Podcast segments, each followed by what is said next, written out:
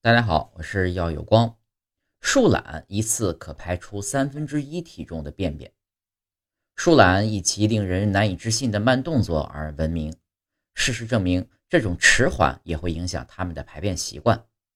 树懒平均每五到七天排便一次，一次排出三分之一体重的便便。一周排便一次还不是树懒最奇怪的如厕习惯，它们在如厕方面还挺讲究。树懒分布于中美洲和南美洲的雨林中，一辈子生活在树上。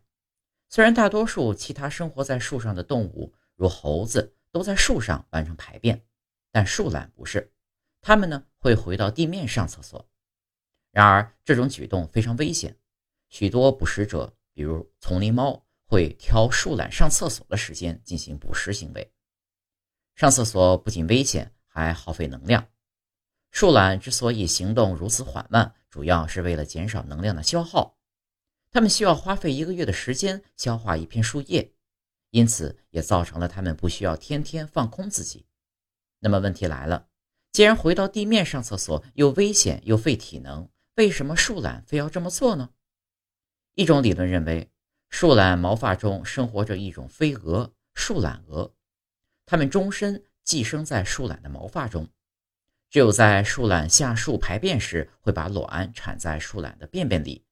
等卵成熟后，树懒蛾又会寻找新的树懒毛发寄生。然而，许多专家对这种解释持怀疑态度，因为树懒蛾的这种生活习惯并不会给树懒带来任何意义。另一种更靠谱的理论认为，这种奇怪的行为是为了交配的需要。由于树懒栖息在不同的树上。只有排便的时候才会下地，但是当雌性树懒发情时，每天都会下地，因此定期下地可能是为了让雄树懒找对象。我们将等待科学家解开这个谜团，当然前提是要有耐心，陛下人人家叫树懒。